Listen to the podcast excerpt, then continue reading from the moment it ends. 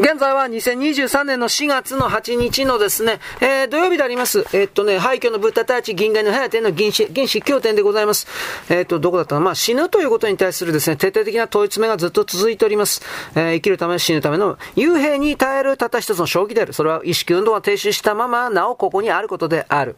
はい。我々の意識は完全な停止を許容できないようにプログラムされている。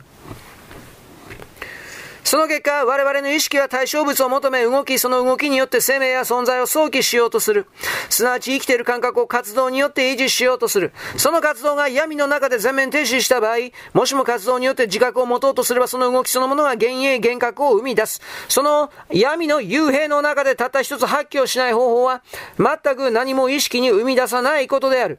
その幽閉の次元の種族ら種族の彼らは、この宇宙を凝視するような角度に強制されていた。彼らは見たくもない退屈な宇宙を見せられる観客だった。彼らは自分の背後にある暗黒に帰還したかった。私がある時期この領域に同調してから、私もまた不毛で無意味で虚無感に長期的に浸った、陥った。だが、最後の瞬間の直前に変容した。私は彼らと同調したまま顔を180度回転させた。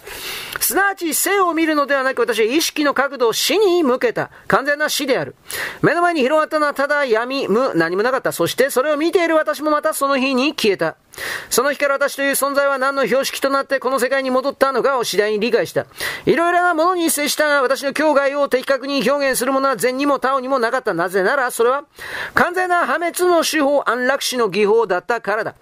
その安楽死状態を単に現存する今ここに私は連れてきた。それは即時死亡可能なギリギリのただの無意味な生存体である。だからどうも禅の言う一言一句一句は、うさんくさくて私には馴染めない。無言のうちに死んでいく人たちこそがはるかに多くのことを語っている。そこまでギリギリの生、死と合わせ鏡になった生存は、ある種のリアリティをあなたに現出する。それは完全な解放感である。だがそれを価値として語ったり、ありのままただとか言うと何を言ってもその存在の美しさは損なわれてしまう。宇宙や生存を完全に無視して否定した私がなぜこんなにも世界を美しいと思うのだろう。それには決して答えはない。神秘という言葉の本当の美しさは答えとは問いのない不確定さだ。とするのならばあなたに送る最大の神秘の美しさを知るたった一つの方法は、この最も基本的な不確定さの中に突入することだ。すなわちあなたはどこにいても、生きているのか死んでいるのかを決して確定せずに漂うことだ。あなたは毎週生きたり死んだりしているのだ。だから確定しないことだ。あなたの最も基本的なこの部分は曖昧なままでよい。死んでもなく生きもせず死んだり生きたりする生死の境で明滅すること。それが我が門の家風道楽というものだ。だから私は前者ではないし、思想家、瞑想家でもない。私は死人前者ではなく死人であり、人でもなく死である。ここで栄養さんというのは、まあ、こう悟った人でないと語れないんでしょうね。あの、まあ、これ、関係ないですけど、あの、栄養さんというのはなんかようわからん図形をいっぱい書いてます。なんかこの図形にも一応意味があるらしいんですが、僕は全然わかりません。ただ図形そのものにも何かのその力が宿るというか、何かをですね、えー、まあ、上の次元から引っ張ってくるような接続ポイント、まあ、パソコンでいうところのですね、LAN ケーブルの IO ポートみたいなものらしいんですが、まあ、そういうことを一応言われてもね、わかんないってわかんないです。ということで、あの、無におけるですね、あのー、これですね、ここは僕はちょっと注目かなと思いました。それは、えー、っとね、意識運動が停止したのはここにあることである、うんぬん。無限の、えー、無限の無との対面に耐えるたった一つ意識が本当の対語だから生きるために死んだ。まあ結局ですね、その感覚というものを我々は常に外から受け取ることによって、自分はある、そこにいる、生きている、とでも言うような想念を、思念を発生させるわけです。だから、その感覚というものをですね、完全に、まあ自らで立てるとは思えないんだけど、まあ自ら立つ、またその感じないようにする、的な形ちの意識の状態ですか？これ死んでる状態であの、五輪中ですとかってあの、まっすぐの水平線がピューと出るでしょ？あのような状態を自ら自覚的にですね、行い得るような自らの心の鍛錬というか、そういうものを獲得するというか、それができればある意味すごいですねというし、これがいる大きく悟った対語者と言われているものの持ち得る能力の一つかなみたいなことも一応私は言うんです。私これ多分無理じゃないかなと思うのは何度も言うけれども、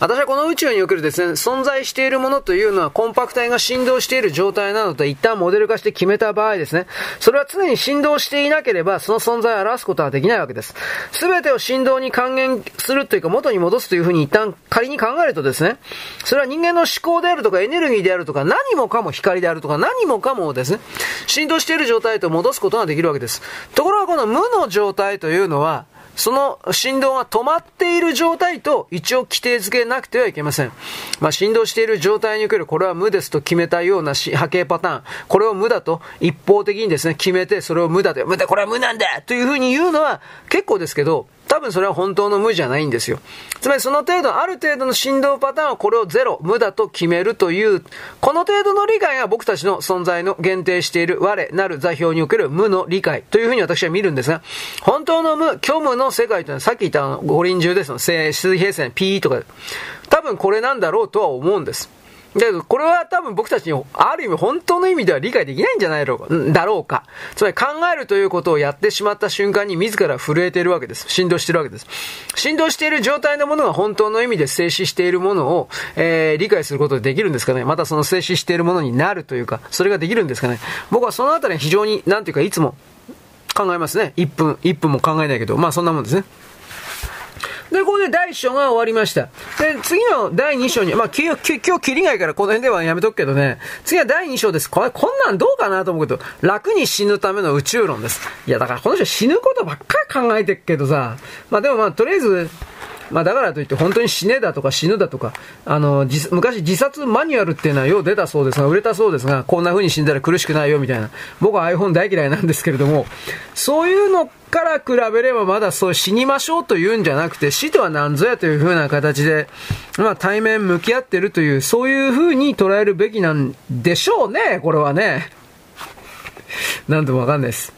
まあ、全宇宙の中では人間は古希使われる家畜であるという風な形で次が展開されています。まあ、結局人間というか全ての存在が古希使われる家畜であり、エネルギーを吸い取られるための電池というか発電装置というか、そういうものなんだろうなという理解で私はですね、全体というかこの世界をなんとなく捉えています。私は頭が悪いんで、そういう風に自分で決めたらきっとそう、そうなんだねという設定のもとに世界全体を見るように心がけてるというか、そういう程度でしかありません。難しいことを聞きたい人は難しい人のね、ホームページとかサイトとかなんかいろいろあるからそういうとこ開きゃいいんじゃないかということを私は言います。はい、よろしく、ごきげんよう。